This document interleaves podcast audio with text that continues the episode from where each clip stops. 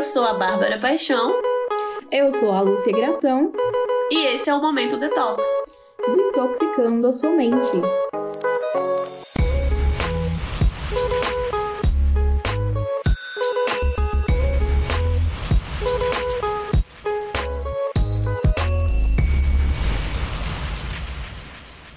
Olá pessoal, tudo bem? Hoje nós estamos aqui novamente com mais um episódio dessa terceira temporada que tá incrível, que é só sobre crianças e adolescentes. Então a gente vai trazer hoje uma convidada muito importante para nós, que é a Simone Brasil, falando sobre o tema de transtornos alimentares na adolescência, que é um tema que a gente precisa sempre discutir, né? Que é um tema que acaba afetando muitos adolescentes e que é necessário sempre a gente estar tá discutindo isso à luz da nutrição e à luz da qualidade de vida desses adolescentes, né, Bárbara? Exatamente. Sejam bem-vindos a mais um episódio do Momento Detox. Essa temporada tá muito legal com convidados muito especiais e esse assunto com certeza é uma pauta que precisa ser discutida, principalmente em época de pandemia, né? Eu acho que tem que chamar a atenção, principalmente dos pais que estiverem nos ouvindo. É, a nossa convidada de hoje, como a Lúcia falou, é a Simone Brasil. Ela é nutricionista, pós-graduada em psicodrama aplicada à nutrição, mestre em Ciências da Saúde pela USP e foi professora substituta da Universidade Federal do Tocantins e coordenadora da pós-graduação de Comportamento e Transtornos Alimentares. Ela realiza atendimentos com adolescentes e adultos, constelação familiar e cursos na área de nutrição sistêmica. Ela também é autora do livro Nutrição Sistêmica. Seja bem-vinda, Simone. A palavra agora está com você. Ai, gente, obrigada pelo convite. Fico muito satisfeita e feliz de estar aqui com vocês. Eu acompanho vocês sempre. Escuto é, os podcasts né, lá no Momento Detox, adoro. E queria agradecer pela oportunidade de falar sobre esse tema. É um tema que eu gosto muito. É, eu acho que os adolescentes merecem cada vez mais saber disso, né? E ter respeito por si, pelo corpo, e respeitar o momento que eles vivem, é um momento muito transitório, é uma transição muito grande, muitas mudanças e muitas vezes não com a atenção devida. E eu acho que a gente juntando a nutrição sistêmica com os adolescentes, pelo menos no trabalho que eu tenho visto de excelentes pessoas, né? A Lúcia trabalha, eu acho que não sei, a Babi, a Babi tra trabalha com adolescentes também a obesidade, né? No meu grupo de estudos a gente também fala da obesidade na adolescência. E eu acho que é um tema que tem crescido cada vez mais e é muito importante. Obrigada pela oportunidade. Simone, realmente a gente tem que, sempre quando a gente tem a oportunidade, né, de falar sobre isso, falar sobre os transtornos alimentares, independente de qual faixa etária, a gente tem que aproveitar as oportunidades, né? Então, é, inclusive, né, alguns estudos acabam mostrando que os, alguns adultos né, com transtornos alimentares começaram a relatar os primeiros episódios de transtorno alimentar lá na adolescência. Então a gente, a gente imagina né, que esses transtornos, se eles fossem já identificados e tratados precocemente, esses adultos poderiam ter menos impactos aí nas suas vidas, né? Você consegue falar para a gente se tem alguma causa ou algumas possíveis causas, né, se existir, para o desenvolvimento desses transtornos na adolescência? E também quais são os sinais ou sintomas, né, já que muitos dos nossos ouvintes são pais, são profissionais de saúde, né, não necessariamente nutricionistas, que eles deveriam se atentar para identificar precocemente esses transtornos alimentares? Sim, é, a grande maioria começa na adolescência e agora está começando na infância, né? Tá. Número crescente na infância. E todas as vezes que eu vou olhar para um adulto, a gente acaba chegando na adolescência e na infância, né? E na adolescência é uma fase muito delicada, porque é uma fase que a gente vira mulher e é, vira criança, mulher, criança, homem. E o corpo ele muda muito, né? Ele muda em todos os sentidos. nas mulheres, as mulheres começam a ter seios, elas começam a apresentar curvas, é, produção de hormônios, porque ela está preparada para ser uma mãe. Ela sai de uma criança e começa a preparação. Ela já pode ser mãe quando ela entra na adolescência. E claro, o físico muda, os pensamentos mudam, a forma de ver o mundo muda. E quando isso acontece, os homens, né? É, aumento de pelos, também a produção de hormônios, eles estão é, preparados para serem produtores, né? Essa é a, é a visão, assim. Então, é, muda muita coisa. E isso não é muitas vezes bem visto, porque a gente tem, é, no meio disso, a gente tem as questões familiares, que são grandes, muitas vezes nessa fase né, da infância, quando entra uma criança dentro de uma família, entra um ser entre dois que já estavam antes, e isso é, é um pouco complexo para aquele casal. E se isso não é bem ajustado, os conflitos familiares começam a surgir muitas vezes, né? E ao longo desse, é, desse casamento, muitas vezes também acontece várias coisas. Se essa criança está presente, ela vive esses conflitos familiares.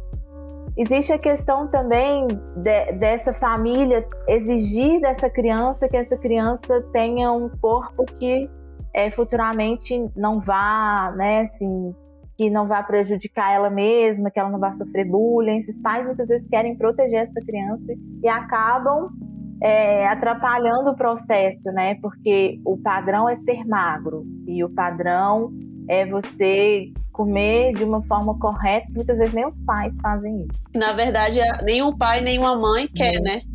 Né, Simone? Nenhum pai, desculpa te interromper, mas nenhum pai, nenhuma mãe quer que um filho de, de, né, desenvolva um transtorno alimentar. Óbvio que ele está focando sempre no melhor para o filho.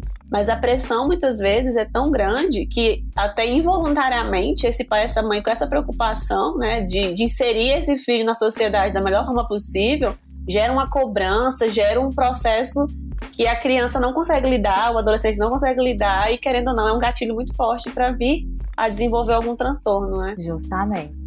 Nem, quer dizer, quase nenhum pai quer que esse filho sofra, né? Eu acho que é, dentro da minha visão quase nenhum quer.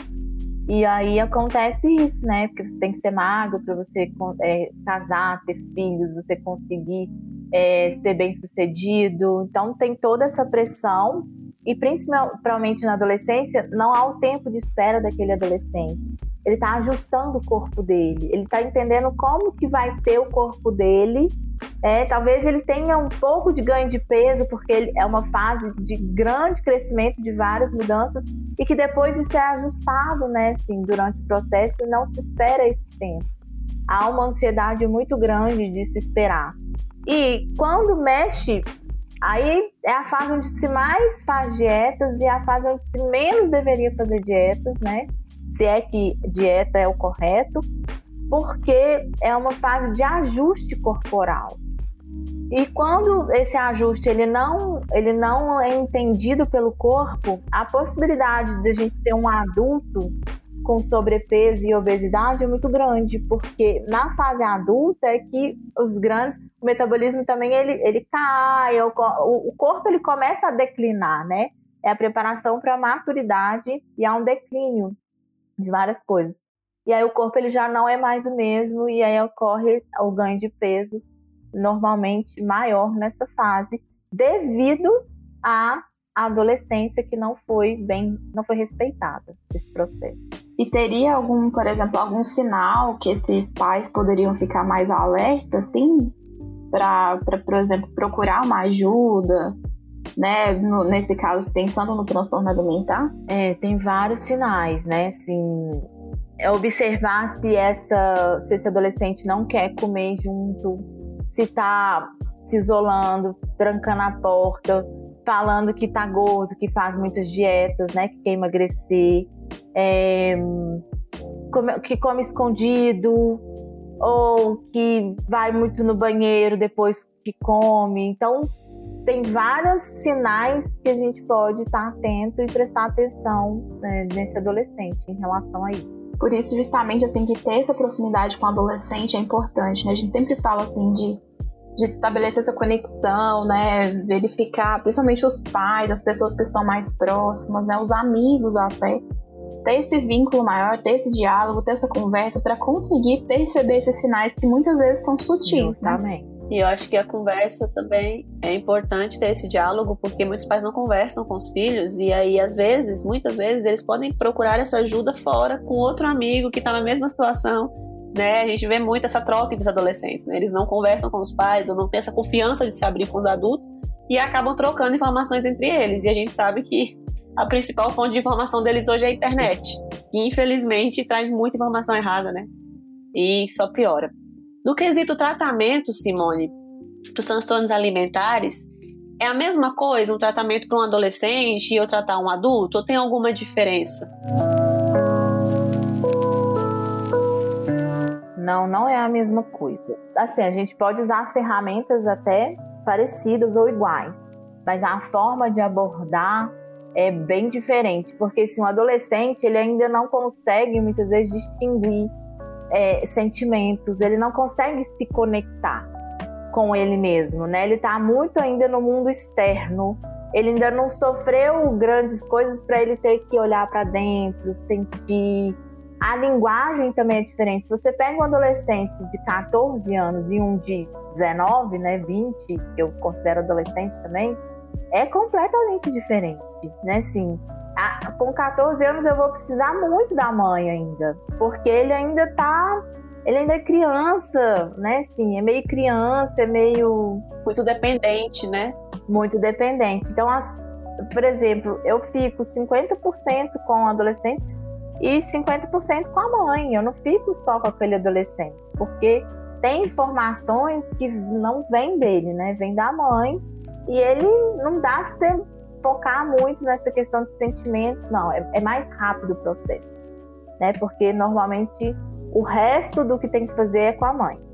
Agora, um adolescente de 18, 19, 20 anos, perdão os que têm 19, 20, 21 que vão me xingar, vão falar que não são adolescentes, mas dentro dessa classificação ainda são adolescentes. Esse não, esse ele já consegue discernir, já consegue sentir mais, já consegue conectar com o processo, é, consegue entender mais coisas. Normalmente já estão na faculdade, né, na universidade, ou estudando para. Então, assim, é mais.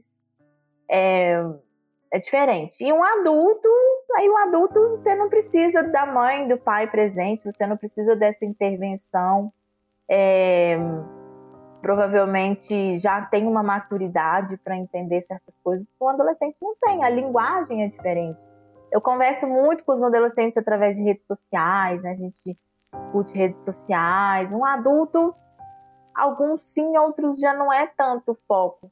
Eles estão focados em, em outras coisas, têm outras preocupações, né? Também.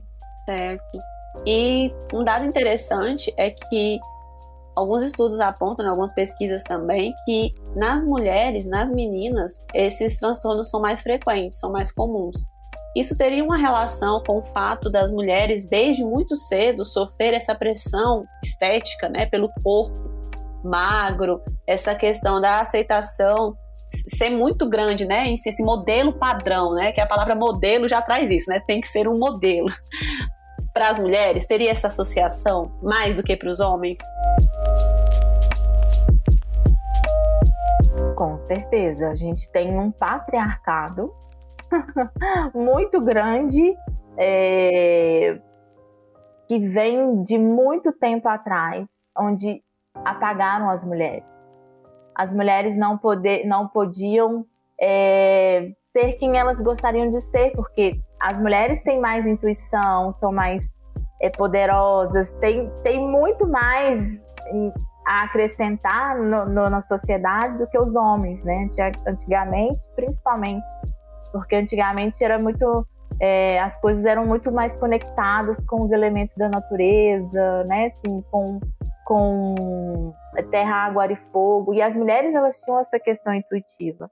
E aí veio o patriarcado e nos tiraram um monte de coisas e um monte de possibilidades e nos imp de impediram de ser quem a gente quer ser, né? Se uma, das, uma das questões é a pílula, o anticoncepcional.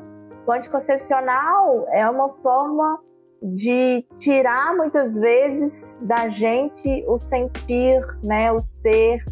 É, e claro, né, também tem a questão da, não, não, é, de não ter filhos, só que nos impede de, de trabalhar essa questão sexual né, das mulheres, nos impede de ser mulheres. E aí, isso reflete na beleza, né? As mulheres têm que ser muito bonitas, muito perfeitas, maravilhosas para servir aquele homem. O homem pode ser o que, o que ele quiser, né? Ter o tamanho que ele quiser, ser do jeito que ele quiser, que não importa, né? E a mulher sim importa tudo isso. Então vem de muito tempo atrás, vem de, né? Assim, a gente poderia falar de só disso aqui, desse tema do patriarcado mas muitas coisas as mulheres já conseguiram superar e a gente conseguiu avançar. A beleza, o padrão de beleza ainda está muito atrasado nessa questão do patriarcado. E é, entrar nessa questão das mulheres e do feminino, né, assim, é, da questão da beleza, é um tema assim, que deveria se falar muito ultimamente, né? E eu acho que essa é uma grande cobrança e sim as mulheres e os adolescentes sofrem. As mulheres e adolescentes sofrem muito mais do que os homens e não tirando também o sofrimento de alguns homens. É como se fosse, como se o corpo ele agisse como uma forma de controle, né? Uhum. Como se controlar aquele padrão ali na mulher fosse, né, fosse uma forma de, de, se controlar ali, de certa forma. Tem várias teorias associadas sobre isso, tem até, um, tem até alguns livros, né, que falam naquele livro do Mito da Beleza, o Caliban e a Bruxa, trazem muito disso também. É importante ler, né, um pouco sobre isso também para conseguir estabelecer essa associação, que é uma associação que, que faz muito sentido. É, Simone, e assim, é, a gente percebe que agora já faz o que? Um, mais de um ano, né? Um ano e alguns meses que nós estamos nessa pandemia. E, e aparentemente a gente ainda não tem dados científicos né, robustos para falar com certeza sobre isso, mas a gente acredita que isso tem, tem feito com que aumente, alguns casos, transtornos mentais. Você acredita também que, que tem aumentado aí alguns casos de transtornos alimentares, né? Como tem sido isso assim para você nas, nos seus atendimentos, na sua, na sua, pela sua perspectiva, pela sua experiência? Sim, aumentou muito os casos. É, ano passado eu, cresceu bastante. Esse ano muito. Eu acho que é, se não, se a gente não cuidar dessa questão da saúde mental e né, do, de tudo que está acontecendo, vai aumentar mais, principalmente por, por consequências de tudo que a gente viveu, né? Assim, de mortes nas famílias, de perdas de familiares, que tem consequências, né? De é, muitas pessoas perderam a estrutura do seu tanto de emprego, tanto familiar, separação de famílias. Isso reflete na forma como a gente lida com, né, com as nossas crenças, com as nossas questões mentais e emocionais, e isso reflete, né, em muitos casos, em aumento de transtornos mentais e alimentares essa questão dos adolescentes também, das escolas, né? Muitos não estão, faz o que mais de um ano que não tem essa convivência com os outros, com os outros adolescentes, né? Crianças também com outras crianças. Eu acho que essa falta de socialização, de interação e muito tempo de tela, né? Porque os adolescentes a gente já sabe naturalmente que eles já, já têm um tempo de tela grande. E agora na pandemia que esse tempo de tela aumentou ainda mais, então, eu acredito que tudo isso tem impacto no, na saúde mental deles, né? E, consequentemente, também aí na, nesses transtornos alimentares. Muito tempo em redes sociais, né? Que a gente sabe que é um, também é um gatilho para os transtornos. Então, assim, realmente é importante os pais, profissionais ficarem atentos para identificar precocemente se tiver algum sinal ou sintoma aí que a gente já falou. É isso, eu acho que esse episódio serve de alerta, principalmente, como eu disse no início, para essa época de pandemia, para os pais estarem atentos mesmo. É, às vezes a gente sabe que está todo mundo em casa o dia inteiro, né? Os que estão ainda é, quarentenados ou de home office, mas o pai ou a mãe não fica em cima do adolescente, né? É aquela questão. Tem as suas atividades, está trabalhando em casa, o adolescente está tendo a rotina de estudos em casa, então no momento ele está estudando, num tempo de tela que ele está estudando, mas tem um tempo de tela que ele está no TikTok, está no Instagram, está nas redes sociais. né? Como controlar esse conteúdo que ele está vendo, se ele está sendo influenciado. Então eu acho que é fundamental é que tenha esse diálogo em casa, que tenha momentos, né, para a família conversar, porque eu até vi esses dias uma reportagem da mãe falando que eles tinham o hábito de sentar na mesa e comer juntos todas as refeições. Com a pandemia, estava começando um negócio de ela trabalhando em casa não parar para ir almoçar. Então, estava em reunião e almoçando de frente para o computador. E as crianças estavam reproduzindo esse comportamento. Até que chegou uma hora que ela falou: não, chega, parou isso aqui agora. Vai ser o seguinte: nós estamos em casa, mas a rotina vai ser igual se estivesse indo para rua.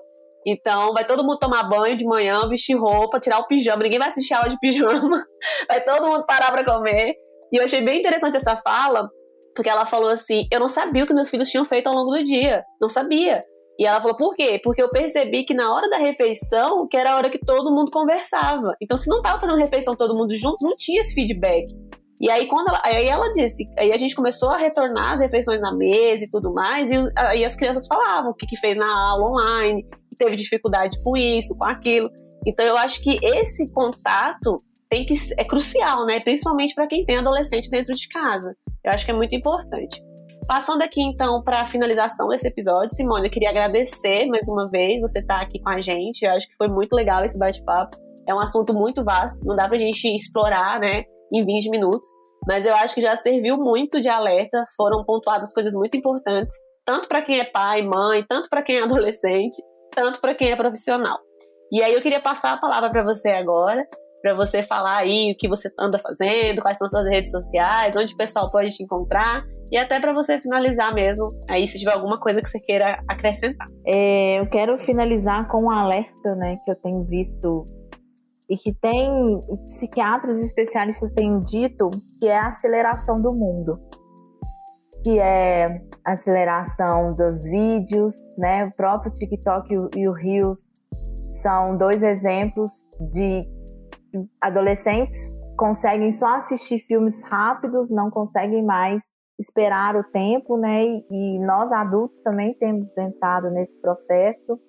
Aceleração de filmes no YouTube, Netflix, em todas essas redes sociais e por último agora o WhatsApp.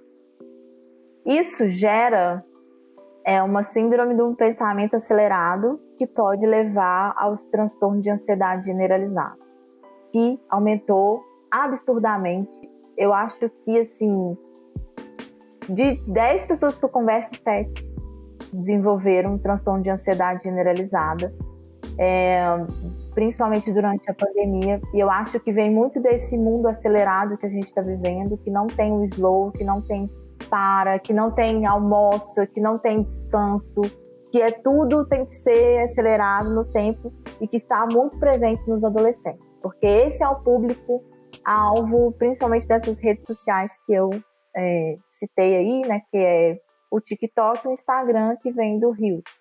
Então, eu gostaria que os pais ficassem muito atentos a essa questão, é, porque isso adoece, e tem adoecido muita gente que está entrando nisso, né? Assim, eu queria agradecer é, a vocês a oportunidade é dizer, né, que quiser me procurar na rede social, é, é é como fala mesmo, Lintariani. É, meu YouTube, que eu tenho colocado muitos vídeos lá no YouTube, é Simone Lintariami Brasil, desculpa, Simone Lintariami Nutri. E essas são as minhas redes sociais, gente. E meu e-mail é sbrasil.com.br também. Se, se quiser me mandar um e-mail, algo, também pode, fique à vontade. E é isso. Obrigada. Nós vamos deixar, Simone, os seus contatos aqui na descrição do nosso vídeo. Então, caso as pessoas queiram entrar em contato com você, né, elas vão poder estar acessando também, né, identificando aqui na descrição do nosso do nosso vídeo, né, para quem está no YouTube e do nosso podcast para quem vai assistir pelas outras plataformas. Eu gostaria de reforçar que agora nós estamos também no YouTube. Nós, nós estamos começando agora né, implantar aí o nosso canal do, do Telegram.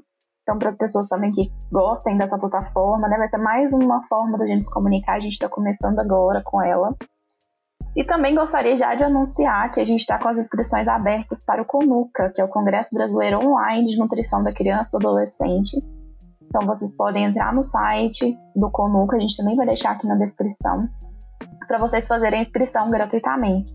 Então a gente vai trazer vários temas, né, incluindo alguns temas que a gente está trazendo aqui nos podcasts nessa temporada. Então quem se interessar por esse assunto também pode estar tá lá é, com a gente. Então gostaria de agradecer também, Simone, sua presença, né? Agradecer a Bárbara, agradecer também as pessoas que nos ajudam na edição do nosso podcast. E até a próxima. Você sabe que você é sempre muito bem-vinda aqui no nosso podcast. Obrigada. É isso. Obrigada, Simone. Um beijo, pessoal, e até o próximo podcast. Siga nossos perfis no Instagram, Nutribabi Paixão, Nutri Lúcia Gratão. Curta e compartilhe esse episódio.